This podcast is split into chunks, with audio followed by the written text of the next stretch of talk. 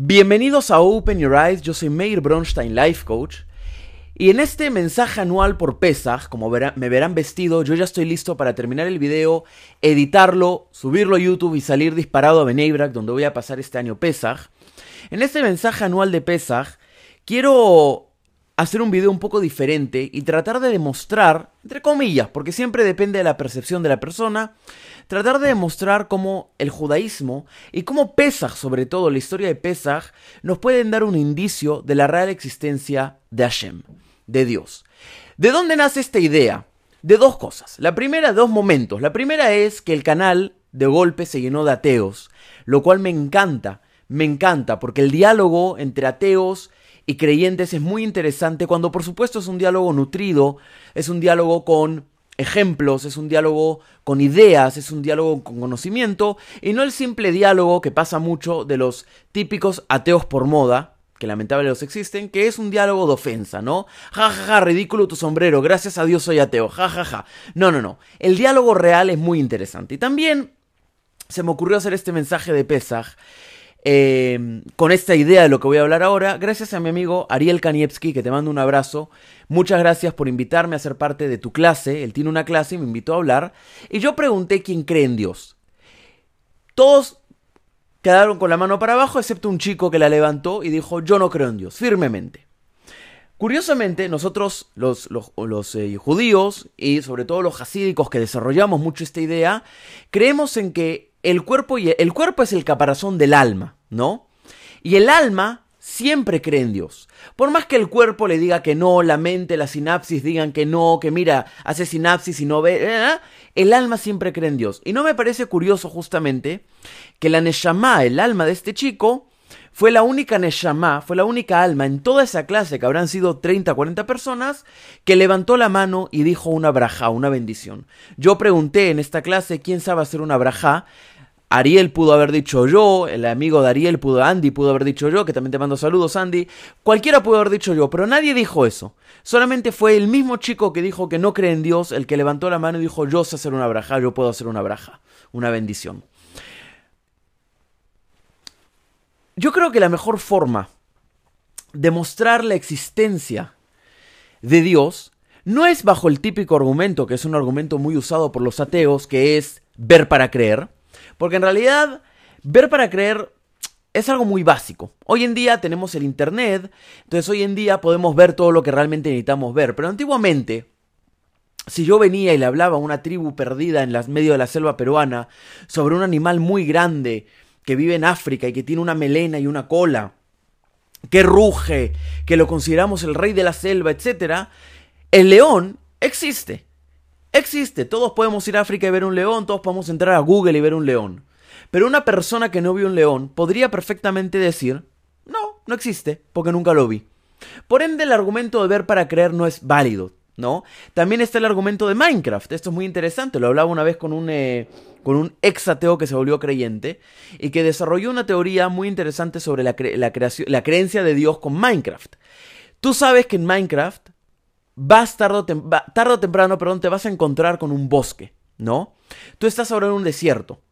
Conforme tú caminas, el mundo se va creando, ¿no? Entonces, la idea es la siguiente, tú sabes que tarde o temprano te vas, a te vas a encontrar con un bosque. Ahora no lo ves. ¿Eso significa que el bosque no existe para el juego?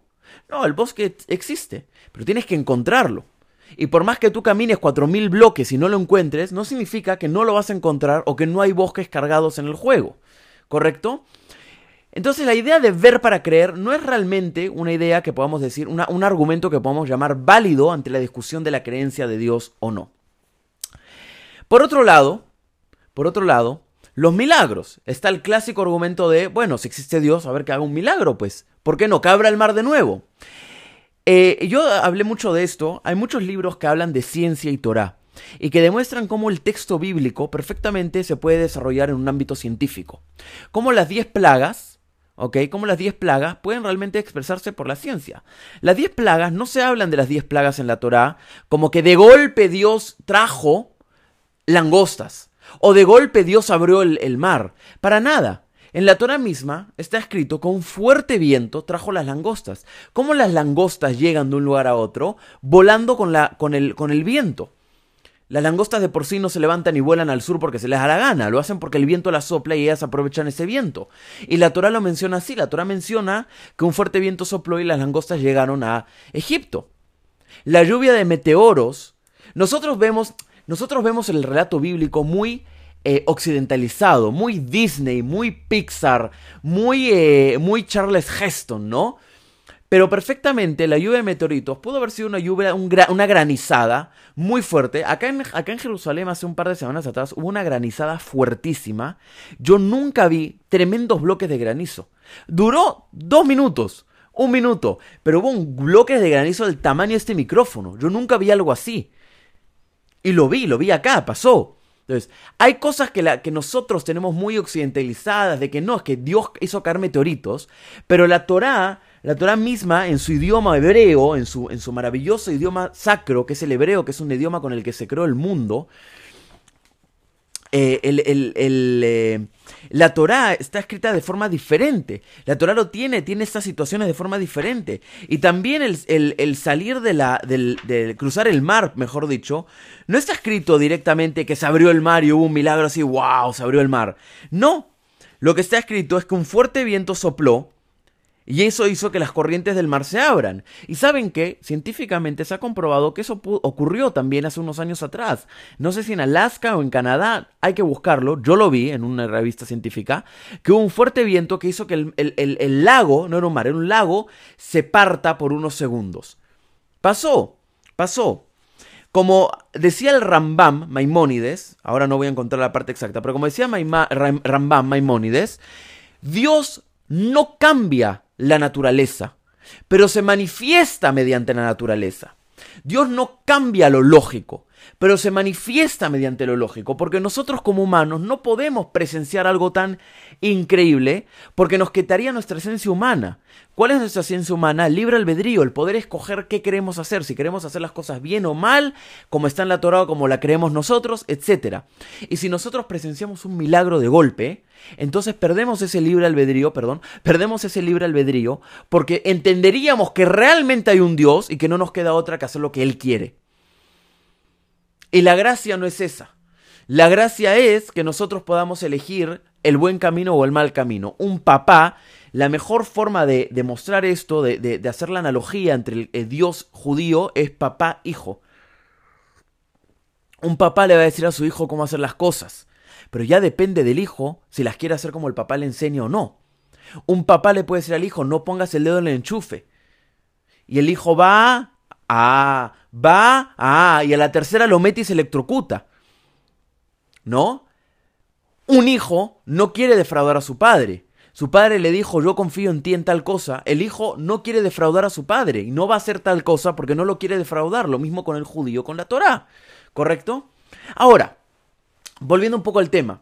Yo creo que el, el mejor argumento para demostrar que existe Dios, existe Hashem, es bajo la situación de patrones. ¿Ok? Hay ciertos patrones, eslabones, patrones, como lo quieran llamar. Psicológica, en la psicología nosotros hablamos de coincidencias hasta que encontramos un patrón. Yo no, no tengo el derecho de decir nosotros hablamos porque no soy psicólogo, perdón por esto, pero cuando estudié psicología y discutiendo con mis amigos que sí son psicólogos, llegamos a esta conclusión, y se llega a esta conclusión realmente, de que todo es una coincidencia hasta que hay un patrón. Una chica que se mete con una pareja abusiva, ¿ok? La primera vez podríamos decir, ojalá nunca pase esto, pero podríamos decir, bueno, se equivocó, o bueno, el chico la sedujo y la sedujo para el mal, etc. La segunda vez, podemos decir, bueno, otra vez la chica no eligió bien, otra vez el chico la, la sedujo mal, etc. Pero la tercera vez ya hay un patrón que se repite. Otro ejemplo muy clásico. Viene una persona y te golpea. Tú tienes todo el derecho a decir qué le pasa a esta persona, por qué viene y me golpea. Segunda, segunda ocasión vienen dos personas y te golpean. Tú todavía puedes decir, oye, ¿qué pasa acá? ¿Por qué me golpean? ¿Pero qué les pasa? Tercera vez ya es un patrón. Entonces tú ya no puedes decir por qué me golpean. Tú ahí ya tienes que decir qué estoy haciendo mal que vienen a golpearme, ¿no? En la historia del pueblo judío no hay coincidencias. hay patrones. Hay muchísimos patrones. Patrones que nos enseñan de forma increíble, de forma increíble, cómo Dios realmente escribió una Torah con Moshe Rabbeinu. Dios le dictó la Torah a Moshe Rabbeinu, pero viene de Dios. Cómo Dios le dictó la Torah a él. Cómo lo que dice Dios queda marcado en su Torah. Y cómo nosotros vivimos, vivimos ajustados a su palabra y a la verdad. Y la verdad no digo la verdad como la verdad religiosa, porque no quiero hablar de supremacismo religioso, que a mí me parece una tontería decir supremacismo religioso nos acusan a nosotros de ser supremacistas religiosos, ¿no? De decir que nosotros tenemos la verdad y que Dios es, es, de Israel y solamente nosotros podemos conectar con Él, cuando es mentira, cuando es mentira. Y quien nos acusa de supremacismo religioso, curiosamente, es la persona que dice, si tú no crees en mi Mesías, no vas a salvarte y eres un hereje y mereces la, la muerte, ¿no? O sea, de supremacismo religioso, supremacismo religioso, hay una delgada línea y hay que saber dónde se está. Pero no estoy hablando de supremacismo religioso acá, estoy hablando de los hechos. Porque la historia no se puede cambiar. Se pueden descubrir nuevas situaciones, se puede ver que quizá un dato estaba erróneo, pero la historia de, por sí no se puede cambiar. Y la historia demuestra que acá hay algo más que simplemente coincidencias. Primero por decir, el judaísmo no es una raza, el judaísmo no entra en una categoría de raza. Quien diga una cosa así y lo sostenga es un antisemita. El judaísmo no es una religión, no es una religión, porque el concepto religión no aplica al judaísmo. Por más que crea en Dios, que reza, etc., no aplica al judaísmo. ¿Qué es el judaísmo entonces? Es un pueblo. Es un pueblo. Es un pueblo que ha visto el exilio, pero nunca dejó de ser un pueblo. Y aunque el judío haya tenido que ir a Alemania, a Portugal, a Argentina, a Chile, a Rusia, a Japón, nunca se va a considerar un argentino, un alemán, un chileno, un japonés, un ruso, sino que siempre va a considerarse primero un judío. Y cuando los judíos se consideraron primero alemanes antes que judíos, tuvieron que afrontar, una gran desgracia.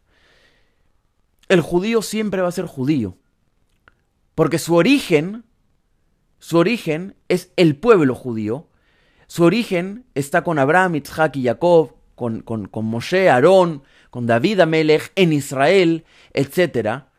Y su constitución como pueblo es la Torah. Y así como en Argentina puede ocurrir que la constitución argentina dice que no se puede matar, y ocurre que va alguien y mata, esa persona por ahí queda libre toda su vida, pero tarde o temprano la justicia le llega. Y así como la persona agarra y dice en su constitución, no vas a comer cerdo, y esa persona dice, bueno, yo no creo en esto, yo hago lo que quiero, voy a comer cerdo, tarde o temprano lo paga. Y si no es en este mundo, es en el mundo venidero. Que a todo esto, en, el, en la cosmovisión judía, el mundo venidero no es como otros credos que creen que uno muere y va al cielo, al Edén. No, no, no. Para nosotros el mundo venidero, Olam Abba, el mundo por venir, se podría considerar como una dimensión. El judaísmo, por ende, ya habla de una dimensión mucho antes que la ciencia pruebe que podrían haber otras dimensiones. Nosotros ya creemos en otra dimensión mucho antes de que la ciencia lo compruebe.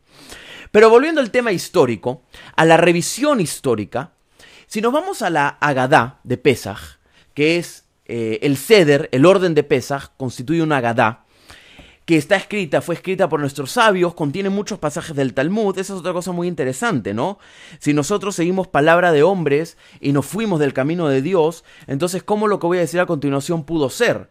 Y además le voy a contar una cosa, hay gente que justamente me dice, yo amo la cábala, me encanta la cábala, la cábala, la cábala, la cábala, y después también por otro lado está, pero ustedes judíos siguen palabras de hombres, se fueron del camino de Dios. Les voy a contar una cosita. La cábala está repleta, repleta de referencias al Talmud. La cábala viene de uno de los sabios del Talmud, básicamente, que es Rabbi Shimon Bar Yochai. El Zohar, que es la obra cabalística por excelencia, se supone que fue escrita por Rabbi Shimon Bar Yochai, que fue uno de los sabios del Talmud.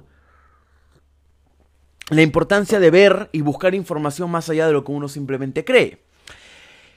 En la Gada de Pesach, que nosotros la llevamos leyendo años de años, generaciones de generaciones, casi intocable por más de, de dos mil y pico de años, y en la cual, repito, podemos encontrar pasajes como por ejemplo cuando Rabbi Akiva y estaba discutiendo con Rabbi Eliezer, puede ser, o, o con eh, Rabbi Yoshua, ahora no me acuerdo, eh, ocurre, sí, acá está, ¿ves?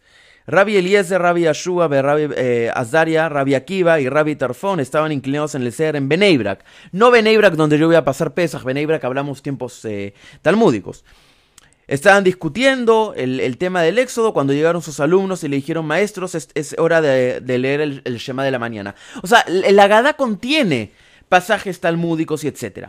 Y la Agada contiene una parte que a mí me parece esencial, me parece hermosa, es mi parte favorita, le dedico mucho estudio cada año, después de Purim es alajá, es ley, estudiar, empezar a estudiar las leyes de Pesach, y después de estudiar todo el Mishnah Brura que está en Pesach, el Shulchan Aruch también, ya entro a estudiar la Gadá y me enfoco mucho en una parte que dice lo siguiente.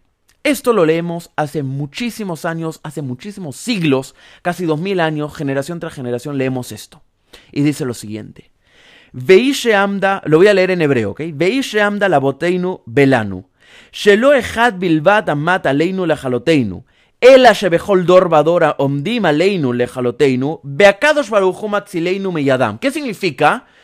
Hace dos mil y pico de años leemos esto. Ya tantas coincidencias se vuelven un patrón y un patrón demuestra una realidad. ¿Qué dice esto? Veishe amda la boteinu. Velano. Esto se ha quedado, se ha quedado en un sentido como se ha establecido por nuestros padres y nosotros. Shelo amad aleinu la Porque no solamente uno, no solamente uno se levantó contra nosotros para aniquilarnos. ¿Ok? Ela, Shevehol Dorbador, Omdim Aleinu la Pero en cada generación se levantan contra nosotros para aniquilarnos. Ve a Kadosh Barujú, Hashem, Dios, a Kadosh Barujú, bendito sea su nombre, nos rescata con su mano, nos rescata de ellos con su mano. ¿Y saben qué es lo interesante de esto? Lo interesante de esto es que esto ya está en la Torá incluso. Y la Torá fue escrita hace tres mil y pico de años. Y ya está en la Torá. Ya estamos viendo dos cosas que se unen muy interesantes. Cada en cada generación nos quieren a matar. Y somos el único pueblo en la historia. Yo les invito a comentar en este video cuántos pueblos en la historia han pasado por lo que pasó el pueblo judío y han sobrevivido. Y cómo puede ser que el pueblo judío, que nunca ha sido una gran nación, eh, eh, no me va a salir para una nación de guerra, digamos, el pueblo judío nunca ha sido una gran nación de guerra. Y aún así, le sobrevivió a las grandes naciones de guerra, los griegos, los romanos, los cruzados, la Inquisición, la conquista, la expulsión de España, la expulsión de Francia, los nazis, el Reich de los mil años. ¿Dónde quedó el Reich de los mil años? Tenían todas las, eh, todas las armas y los tanques y aviones. ¿Dónde quedó el Reich de los mil años? Los gulags de Stalin la Unión Soviética. A todo eso lo hemos sobrevivido. Como un pueblo. No como una religión, como un pueblo. Y cuando Stalin gobernaba en la Unión Soviética, en los sótanos de, los edificios, los judíos se reunían con una velita a recitar esto. A recitar esto. Y hoy lo estamos viviendo de nuevo. Hoy se levanta otra generación a puertas de la época del Mashiach, porque quiero decirles una cosa, eh, nosotros tenemos, nuestros sabios han estudiado la Torah y se han dado cuenta, el Tanaj y todo, y se han dado cuenta cómo va a ser la generación previa al Mashiach, y ya estamos viviendo esa generación, porque dicen que la desnudez no va a ser un tema de, de, de vergüenza, y hoy no hay tantas páginas en internet donde uno puede entrar y ver desnudez completa porque la generación de jóvenes van a tener caras de perro, o sea que van a ser insolentes contra sus padres. Y no estamos en una generación donde podemos entrar a TikTok o a Instagram y ver cómo una hija se burla de su madre haciéndole chistes y bromas pesadas. La insolencia que hay. Hay un montón, montón, montón de referencias en el Talmud que en previas eras históricas nunca se vio pero ahora la estamos viendo. Y sobre todo la profecía que más me gusta, y es que antes de la, llegada del Mesías de Israel, va a haber una gran guerra contra Persia. ¿No? ¿Y dónde queda Persia? ¿Cuál es Persia? Persia es el imperio que hoy por hoy es el único imperio que realmente nos quiere aniquilar, que es Irán. E Irán está en constante amenaza contra Israel y amenazas nucleares incluso, constantemente. Irán es el que recluta Hamas y Hezbollah, que son los grupos terroristas que están eh, en zonas aledañas a Israel y que están en constante ataques terroristas a Israel. Irán es el que financia la mentira palestina. Porque otra vez, la historia se puede negar, pero no se puede cambiar. Y la historia demuestra que los judíos somos de esta tierra y que hemos estado en esta tierra generación de generación y que Jerusalén, a nadie le importaba Jerusalén hasta que, oh sorpresa, Israel conquista Jerusalén, ah, la eterna capital palestina. Oh sorpresa, los diarios del año 48 escriben directamente árabes, eh, árabes conquistan Palestina. ¿Cómo que árabes conquistan? ¿No es Palestina un, estado árabe? ¿Cómo que los árabes conquistan Palestina? Porque Palestina era Israel. Palestina viene del hebreo filistim que significa invasores. Del hebreo. Irán. Irán es el nuevo enemigo en esta generación que nos quiere destruir y quiere destruir todo lo que tenemos. Beakadosh Baruchu, como lo dice acá, Matzileinu Miyadam, nos ha rescatado de sus manos.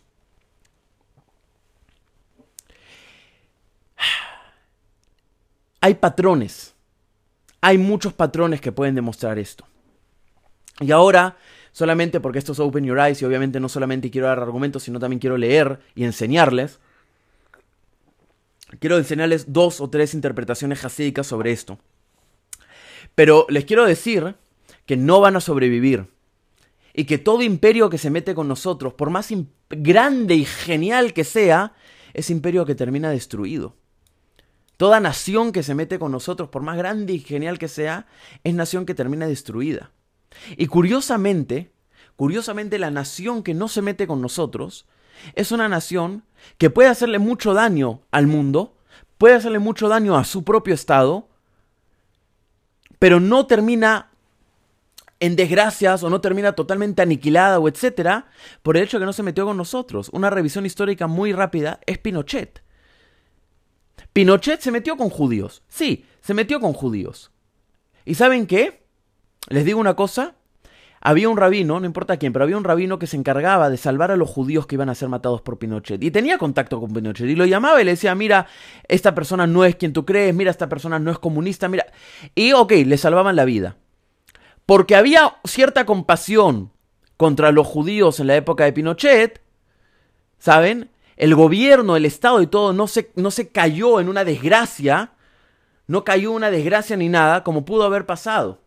Incluso Chile, y yo, Hasbe Shalom, no crean nunca que estaría defendiendo un dictador, pero incluso Chile quedó como un país muy avanzado, quedó como un país muy eh, avanzado económicamente después de todo esto. Venezuela, en cambio, Chávez, total antisemita, votó a los judíos, los desterró, los maltrató, habló mal de Israel, dijo que Israel era el cáncer del mundo. ¿Y de qué murió Chávez? De un cáncer. ¿Y qué pasó con Venezuela? Miren cómo está Venezuela. Rusia, cuando yo estoy grabando este video, no sé cómo está el tema con Rusia ahora, pero Rusia y Ucrania pelea terrible todo. Zelensky es judío. Y Zelensky protege a la población judía de Ucrania también. ¿Y cómo puede ser que una nación tan poderosa como Rusia no puede ganarle de una a Ucrania? Y la resistencia ucraniana está cada vez más fuerte todavía. Dios no cambia la naturaleza, pero se manifiesta mediante la naturaleza. Dios no aparece milagrosamente abriendo los cielos y matando a los nazis con rayos, etc. Pero Dios cambia los cursos de las situaciones para que seamos nosotros al final los que, los que tengamos vida y seamos liberados. Y es increíble cómo todo sucede. Y no solamente el caso de, Rusia, ¿no? Que los nazis quisieron invadir Rusia en invierno y ok, era invierno, etcétera, eso es lógico. Pero no se olviden que Steiner era un oficial nazi que tenía órdenes, si mal no me equivoco, de no moverse a un lado. Y él dijo, no, esto es lo que mejor que puedo hacer. Y lo hizo. ¿Y qué pasó? le dio un pase a los rusos a entrar a Berlín. O sea, es interesante porque si bien tenemos libre albedrío, los judíos también sabemos que Dios puede cambiar ese libre albedrío en aras de que los judíos podamos salir victoriosos. aunque en principio nos martiricen, nos maten, nos destruyan, al final siempre saldremos victoriosos. El faraón, Dios le dice a Moshe, el Dios, en la Torah está escrita, mejor dicho, perdón, que Dios, em, como que, no, me va a salir la palabra, perdón, eh, nubló al faraón, lo, entorpeció para que él no deje salir a los hijos de Egipto. Entonces, ¿qué pasó ahí? Dios no cambió, pero se manifestó mediante la naturaleza y al final salimos y fuimos libres. Y eso es lo que se estudia en Pesach. No por nada, la festividad. Pesaj es la única festividad donde la Gadá no se lee, sino que en realidad, se estudia. Yo estuve en un ceder el año pasado que duró seis horas, desde que empezamos la primera página de la Gadá hasta la comida, seis horas, en la cual el papá le enseñaba a los hijos, le explicaba cómo fue la salida de Egipto, etc. Porque la educación es lo que nos da libertad. Y nosotros los judíos lo sabemos muy bien. Y por eso estamos constantemente estudiando. Y constantemente podemos explicar cómo el hebreo es el idioma divino y por qué el mundo se creó en hebreo. los cielos y el mundo se creó en hebreo. Podemos explicar cómo la ciencia no va en contra de la Torah, sino que al contrario, la Torah le da razón a la ciencia. No es la ciencia la que da razón a la Torah, sino la Torah. Porque la Torah está primero y la Torah menciona cosas que la ciencia está descubriendo los sabios del Talmud hablan de la teoría de Freud, del yo, el ego, el super yo, el ello, el super yo, en tres páginas, hace dos mil y pico de años. Los sabios del Talmud hablan de la, teoría de Jung, ¿no? De extrovertido, introvertido, y hay una en el que no me acuerdo, hace dos mil y pico de años atrás ya lo hablaban ellos. El Talmud ya habla de leyes éticas que sociedades adoptaron miles de años después. Los judíos somos muy estudiosos y por ende somos libres. Somos libres. Somos libres.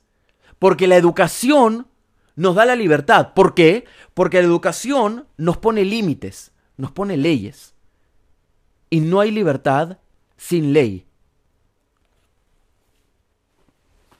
El Serakoidesh, que fue un gran rebe de Ropshitz, dice lo siguiente sobre lo que acabamos de leer de Beishanda. ¿Qué significa el Dor Omdim Aleinu? Que en cada generación nos dicen a nosotros, la Kavaná, la intención de ellos es destruirnos. Esa es la intención de, de los pueblos, destruirnos. Destruirnos, pero lo que ellos, lo que ellos creen... Miren qué interesante. Los pueblos quieren destruir a los judíos. No realmente. Lo que los pueblos quieren es destruir al judaísmo. Esa es la diferencia. Los romanos no querían destruir al pueblo judío, los romanos querían que los judíos dejen de ser judíos, dejen de estudiar sus cosas, dejen de creer en su Dios. Y los nazis, de cierta forma, también. De cierta forma también. No se trata de destruir el judaísmo, se trata de... no se trata de destruir el judío, sino destruir el judaísmo. Yo no soy antisemita, soy antisionista. No se trata de matar al judío, se trata de que el judío no pueda tener su libertad en Israel. No se trata de odiar a los judíos, se trata de odiar a los judíos que profesan su religión en Israel. ¿Qué es lo que quieren destruir? El judaísmo. Ahora, miren qué interesante lo que dice el Seracoides. El judaísmo es la novia de Israel. ¿Qué significa? Significa que la Shejinah, la santidad, es el judaísmo. Y lo que ellos quieren destruir no es al judío, sino esa santidad. Y por eso en cada generación lo quieren hacer y no llegan a la esquina.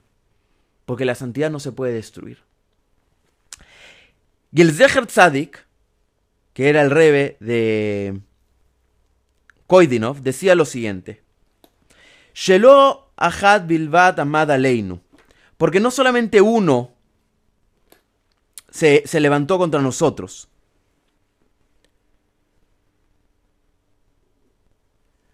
Ainu dice lo siguiente, porque no solamente uno se levantó con nosotros, ¿no?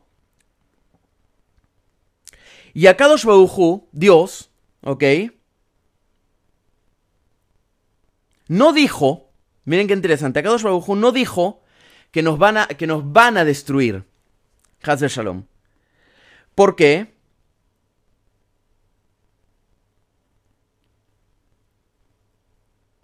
Porque él, nos ha prometido la tierra. Y un Dios que promete y no cumple, no puede ser Dios realmente. Un Dios que promete y no cumple no puede ser verdadero. Pierde su cualidad divina. Porque está prometiendo y no cumpliendo. O sea, está haciendo algo que va en contra de eh, la... Eh, uno que promete y no cumple, no está siendo ético, no está siendo moral. Y, cómo Dios puede prometer y no cumplir?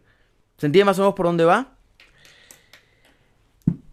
Por último, vamos a leer dos interpretaciones de el Esfatemet, que fue el rebe de Gur, que me gustaron mucho. La primera es la siguiente.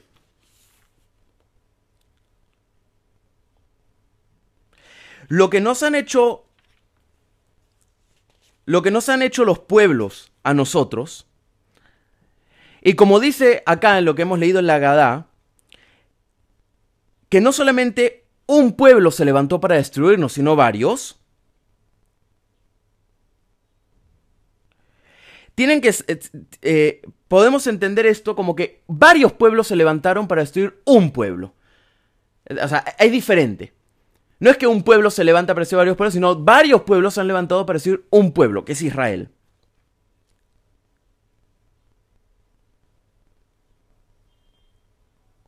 Y esto, y aún así no lo lograron, y esto lo podemos entender porque está escrito, ustedes son para mí un pueblo elegido. Otra vez, no es pueblo elegido porque seamos mejores que otros pueblos ni nada, ¿ah? es pueblo elegido porque Dios sabía que nosotros íbamos a cuidar su pacto. Y aunque venga una persona y se declare el Mesías, nosotros no íbamos a caer en juegos. Y aunque vengan varios, varias naciones a destruirnos, nosotros no vamos a vendernos para evitar la muerte. Si a mí viene alguien y me dice la espada o la cruz, yo pongo mi cuello y que sea la espada. Como lo hizo un periodista, muy famoso el caso, lo atrapó Lisis a este periodista y le dijeron o te vuelves islam o te matamos. Él dijo, Shema Israel, mátenme. Yo creo que eso nos hace ser los elegidos, que nunca nos damos por vencido y que nunca vendemos nuestros principios. Por más agradable que puedan ser los placeres mundanos y terrenales, nosotros, nuestra Neshama, que es como empecé, nuestra Neshama entiende los placeres espirituales. Y aunque el chico diga yo no creo en Dios, es el único que supo decir una braja, una bendición en ese momento. Nuestra Neshama, cuando tiene que imponerse a nuestra mente, lo hace sin problema.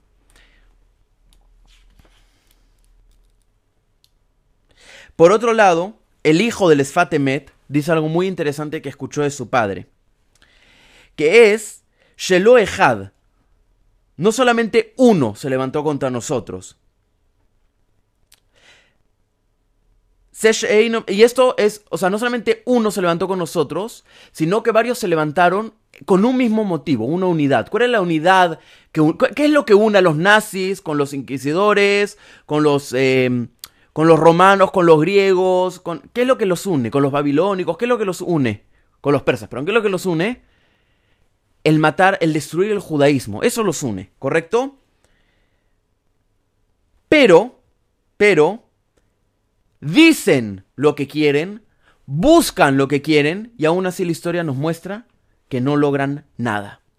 Porque aunque maten 6 millones de judíos, lo único que logramos es que nosotros volvamos a la tierra, nuestra tierra, nos fructifiquemos, sigamos creciendo. Nos mataron y nos enterraron sin saber que éramos semillas. Y por último, que esto me gusta mucho el Esfatemet también, esto sí del Esfatemet. El Ashebejol Vador Omdim Aleinu el Jaloteinu. Cada generación se levantan para matarnos, destruirnos. Esto es verdad, dice el Esfatemet. Esto es verdad. Y cualquiera persona que lea la Torah con detenimiento, que lea a los profetas, que lea, etcétera, va a ver que también esto está en la Torah. ¿No dice la Torah que en cada generación va a haber un Amalek que nos quiere destruir? Y todas las personas que nos quiere destruir son como Amalequitas. En todo lugar.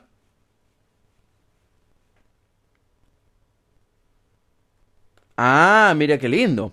En todo lugar se levantan para destruirnos. Y aún así, ellos no entienden que nosotros confiamos y creemos que solo Akadosh Barujú, que solo Riboino y lo Mashem, los cancela. O sea, cancela sus deseos de destruirnos. Porque como está escrito en el Zohar Akadosh, en la gran obra cabalista, Él hace grandes milagros para sí mismo. O sea, Hashem hace grandes milagros para sí mismo. Y ningún ser va a entender o va a ver estos milagros. Porque solo Hashem los hace para él. Y esto lo podemos unir a lo que ya había dicho el Fatemed, o perdón, el Sera Kodesh, de que, ¿qué es lo que ellos quieren destruir? Ellos quieren, no quieren destruir al judío, ellos quieren destruir al judaísmo. ¿Y qué es el judaísmo? El judaísmo, la Yahadut, es la Shejina en el mundo, es la santidad en el mundo. Entonces, la noción de querer destruir la santidad es la noción de querer destruir a Hashem, al mismo Dios. Y por ende, Él nunca lo va a permitir. Él nunca lo va a permitir. Es maravilloso. Es realmente maravilloso. Veishe amda la boteino velanu. Estos ha estado con nosotros, con nuestros padres y con nosotros. Shelo bilbad amar aleinu la. Porque no solo uno se levantó contra nosotros para aniquilarnos. El ashebejol dorbador omdim aleinu la. Pero en cada generación se levantan para aniquilarnos. Beakadosh baruchu matzileinu miyadam. Pero Akadosh baruchu nos salva de sus manos. Y como está escrito en el libro de Baikra, en la Parashat Bejukotai 26:44, también, a pesar de esto, mientras estén en la tierra de sus enemigos, cualquier lugar que no sea Israel, cualquier lugar que no sea Israel, yo no los habré despreciado ni los habré rechazado para exterminarlos a fin de anular mi pacto con ellos, ya que yo soy el Eterno, su Dios. Recordaré para ellos el pacto con los ancestros a los que saqué de la tierra de Mitzrayim ante los ojos de las naciones, para poder ser Dios para ellos, Ani Hashem. Yo soy Dios. Pesach, Kasher, Besameach, que todos podamos aprender que todos podamos estudiar, sobre todo en esta época donde hay tantos fake news, donde hay tantos videos en YouTube diciendo tonterías, sobre todo en estas épocas, que todos podamos sentarnos a estudiar, dejar de lado nuestras concepciones del mundo, nuestras concepciones del Talmud, del judaísmo, de, etc. Sentarnos, a, dejar nuestras concepciones de Palestina, sentarnos a estudiar, porque el estudio nos da límites. Los límites son una forma de leyes y las leyes son libertad, porque no hay libertad sin ley.